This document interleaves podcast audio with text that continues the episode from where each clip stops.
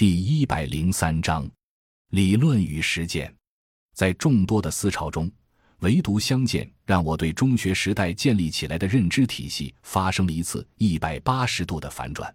中学时代了解西方资本主义萌芽阶段在殖民地的原始积累、城市化、工业化进程中羊吃人的圈地运动，以及苏联式的工业化中农民的血泪史，所以隐约能感觉到，我们的工业原始积累阶段，也许乡村承担了一定代价，但仍然接受了教科书的理论，觉得城市化、工业化、现代化是天经地义的，并没有产生过质疑。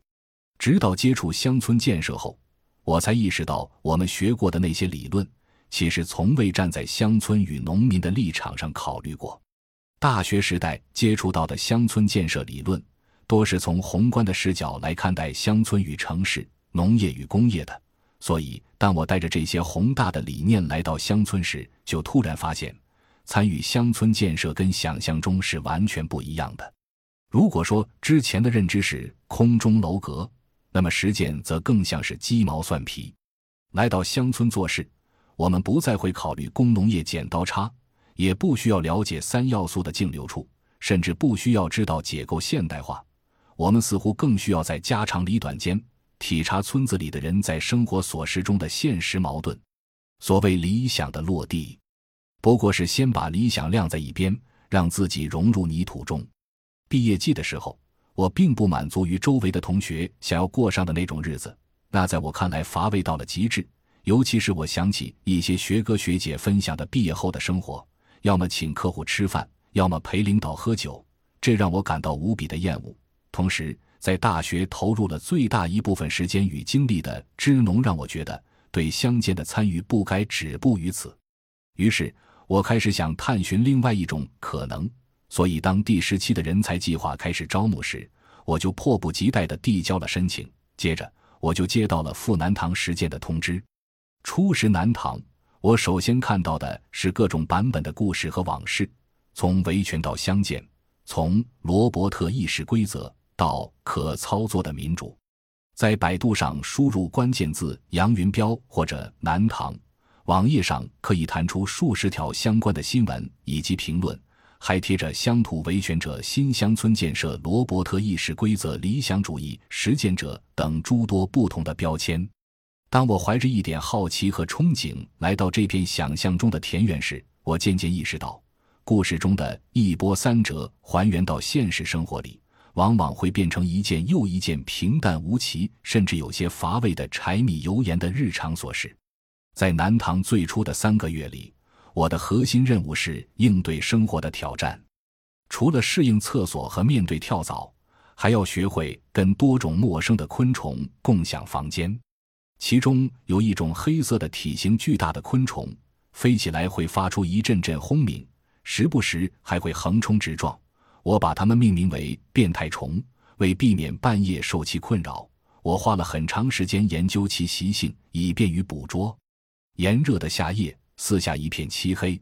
周围除了虫鸣外，便再无其他声响。当时的南唐大院里，经常只有我一个人，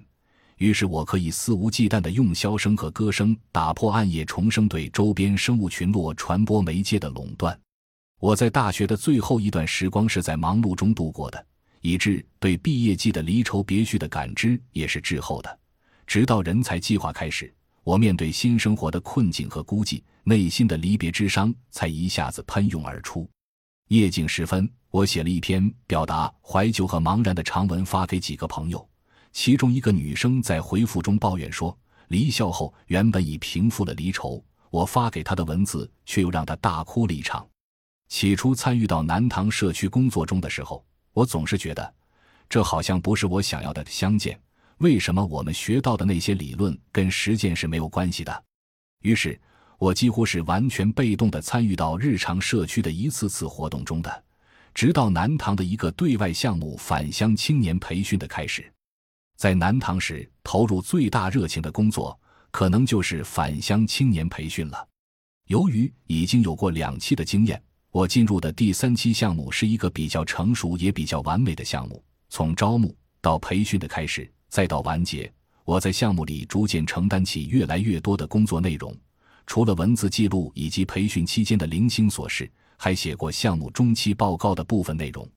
更重要的是，在这个过程中，近距离的接触了一些机构、一些人，有以前在支农队时就常听说的乐师会，有贵州乡土文化社、贵州和人乡村发展研究所等本土 NGO 组织，有参与项目的返乡青年学员，有做过记者又懂人类学，常常会分享台湾地区。泰国和保育着世界上最丰富的基因库的西南少数民族乡村故事的乡土文化社社长李丽老师，有在乐施会实习的香港大学女博士嫣然，每个人都来自不同的地方，有不同的人生阅历和社会背景，也都有各自的故事和内心世界。过去我觉得理想就应该是对宏观世界的情怀，而此时我意识到。真诚地走进一个又一个平凡的个体的内心世界，去在乎每个看似渺小的生命的感受，也许比关注抽象出来的群体概念有着更重要和实际的意义。也是源于这个项目，我第一次走进了黔东南风光秀美的侗寨龙鹅，开始对西南少数民族的文化有了一点点的了解。从小到大，一直都生活在汉族区域。除了在家乡的县城里卖羊肉串的维吾尔族商贩，我接触的少数民族基本上都是汉化过的。但这次，我却真实的从侗乡的鼓楼、风雨桥，从侗族特色的油茶、烤肉、米酒，从侗歌侗话，从饮酒时的吆喝和敬酒时的习俗中，感受到了小众文化的魅力。文化就在普通人的衣食住行里，文明就是在那些最朴实的人的生活劳作中积累起来的智慧。而多元文化的共存，正是保存了人类最丰富的智慧宝库。当我开始暂时抛开宏观的视角，看到社区以及每个微小的个体的价值时，南塘社区本土的文化也渐渐在我眼前绽放出了它特有的迷人风采。其中，年过八旬的罗桂兰老人的剪纸是最让我惊叹不已的。我竟是头一次看到用一张普普通通的红纸，一把破旧不堪的剪刀。可以裁剪出那么多精巧细致而又变幻无穷的图案。